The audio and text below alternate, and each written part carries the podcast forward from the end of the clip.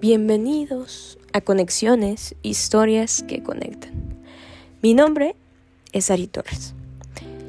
Decidí empezar este podcast con un episodio en donde la mayoría conecte. Y que al final me digas o te digas, ay no mames, si es cierto, así me sentía yo. Porque déjame decirte que más allá de ser una morra que se la está aventando ciegas a hacer este podcast, también tengo un chingo de experiencias que contar. Y hoy, por eso quise empezar con algo que en algún momento me movió por completo. Algo que pensé que nunca tendría un fin. Y cada, cada, cada episodio, al principio de, este de cada episodio, estoy nerviosa, estoy hablando como Sammy, no me critiquen, ¿ok? Cada que vaya a empezar un, un episodio, voy a empezar con una, con una pregunta. Y la pregunta de este episodio es, ¿será que no vuelves a ser de mí mismo después de un corazón roto? Y no me refiero, no me refiero a ese amor primero. O sea, ese amor que te ilusiona y ay, en la secundaria, que pensaste, uy, que iba a hacer hasta la universidad. No, no, no, no, no. Ese no, ese no, ese amor inocente no. Me refiero a ese amor que pensaste que duraría, que duraría para siempre. Con esa persona donde imaginaste toda una vida juntos. Como en esas películas que te venden en Hollywood. Donde vives súper feliz, formas una familia, van al súper juntos, van a comer con sus familias juntos y un sinfín de cosas maravillosas y color de rosa.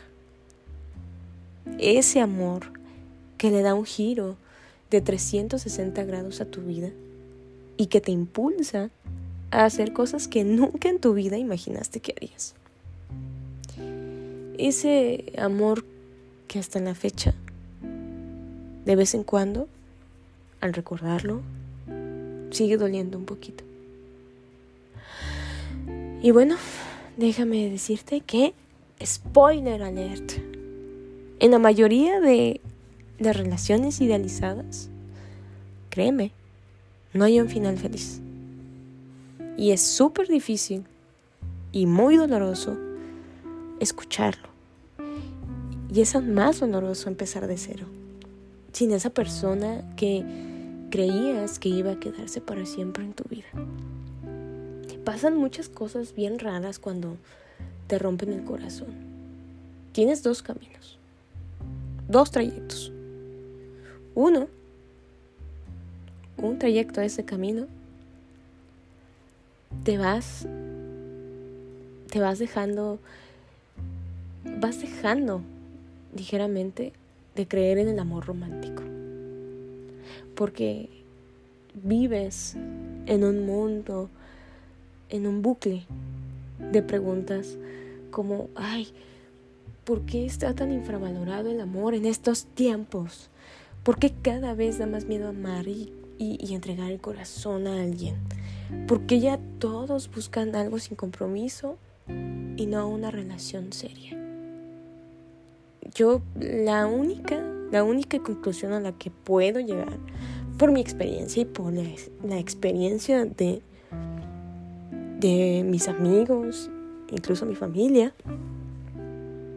es que la mayoría de las personas a veces activamos un mecanismo de defensa porque no queremos volver a sentirnos tan vulnerables como esa vez por miedo a que nos vuelvan a lastimar.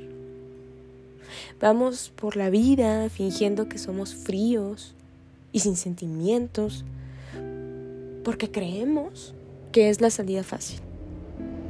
Cuando por dentro estamos muriendo de miedo y queriendo otra vez amar con todas nuestras fuerzas, pero ¡boom! El mecanismo de defensa activado. Y bueno, por otro lado, también está la gente que deja de creer por completo en el amor. que deja de, buscar una relación por miedo a fracasar y por miedo a decir, ya no quiero que me lastimen, ya basta, el amor apesta. Y, y, y es súper complicado, súper complicado saber qué hacer. Yo, yo puedo darte un consejo. En mi experiencia, créeme que ninguna de esas dos es la salida fácil. A lo mejor por un rato te sientes bien, porque no involucras sentimientos, es más fácil coger con quien tú quieras, porque no hay un vínculo que, que los una, es nada más meramente carnal. Y es más fácil, ¿no? Es más fácil, pero a la larga, a la larga comienzas a sentirte vacío, al punto en que ya ni siquiera sabes qué es lo que quieres. Y pasas en el caso, en el caso de fingir que somos fríos y sin sentimientos, en este caso, pasas de ser la víctima a ser el victimario. Y está bien horrible eso, neta. No se vayan por esa salida. No, ni por la otra. La otra también está culera, pero creo que esta es la más horrible porque porque te da miedo, te da miedo fracasar. Y no quieres quieres aparentar algo que no eres. Yo solo puedo decirte que busques ayuda. Si no quieres buscar ayuda especial, psicológica, pues busca ayuda en tu familia, en tus amigos, en ti mismo en por qué falló. ¿Por qué crees que falló esa relación? ¿Por qué crees que te rompió en el corazón? ¿Qué, qué cosas tienes que manejar en ti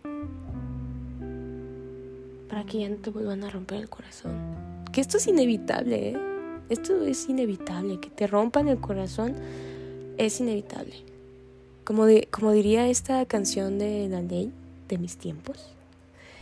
Eh, el duelo, se llama el duelo, y hay una frase que me gusta mucho y que dice, sin dolor no te haces feliz. Y sí, hay un poco de cierto en esta frase, porque del dolor se aprende, del dolor se crece, del dolor también se puede sacar provecho. Y del dolor también puedes sacar amor. Entonces, busca ayuda. No te guardes nada. No busques tampoco reemplazar de inmediato. No busques que nuevas personas te hagan sentir exactamente como en tu pasado lo hicieron. Y muy importante también, no idealices con primeras impresiones. Porque cómo nos equivocamos en esta, en este punto, en idealizar en primeras impresiones o en primeras citas. En las primeras citas me ha pasado. Créanme que me ha pasado. Que voy a un date y wow, ¿no? Todo es color de rosa y no mames, le gusta, le gusta Taylor Swift como a mí, le gusta el sushi, le gusta leer, le gusta ir a museos, le gusta tomar fotos como a mí, le gusta ir a los mismos lugares. Wow, creo que ya es el amor de mi vida. Creo que esta vez sí es la buena. ¿Cuándo no? Cuando a lo mejor hay mil cosas que no tienen en común. Y no es a huevo ser 100% compatible con alguien, ¿no? Pero a lo mejor en metas a futuro son muy diferentes a las tuyas.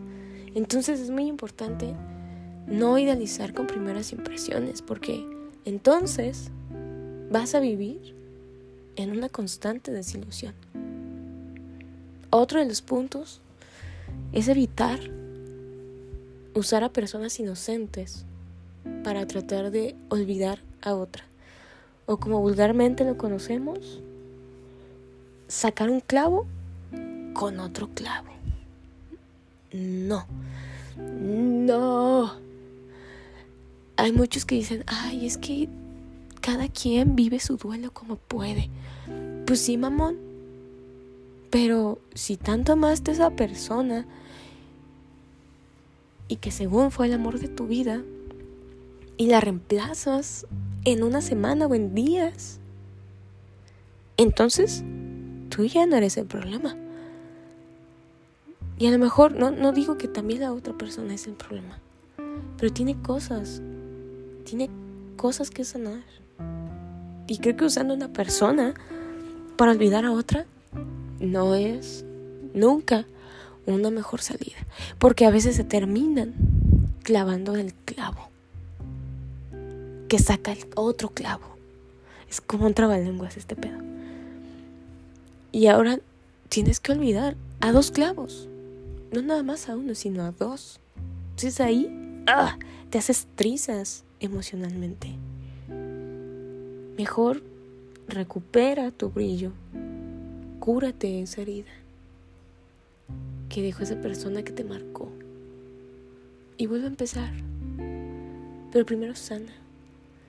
Porque si quieres construir una vida bonita al lado de alguien que te valore y que te haga sentir ese amor que tanto deseas, pues entonces comienza desde cero. Date tu tiempo para liberar emociones negativas.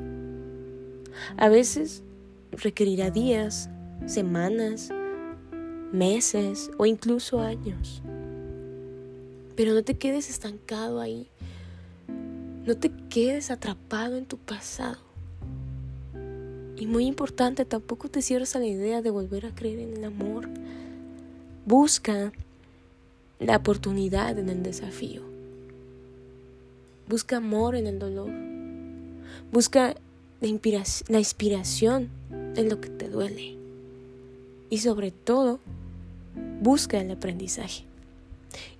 Y verás que poco a poco ese cielo nublado se va a despejar para recibir los rayitos del sol, para que tú puedas crecer como una plantita y te salgan retoños y florezcas otra vez.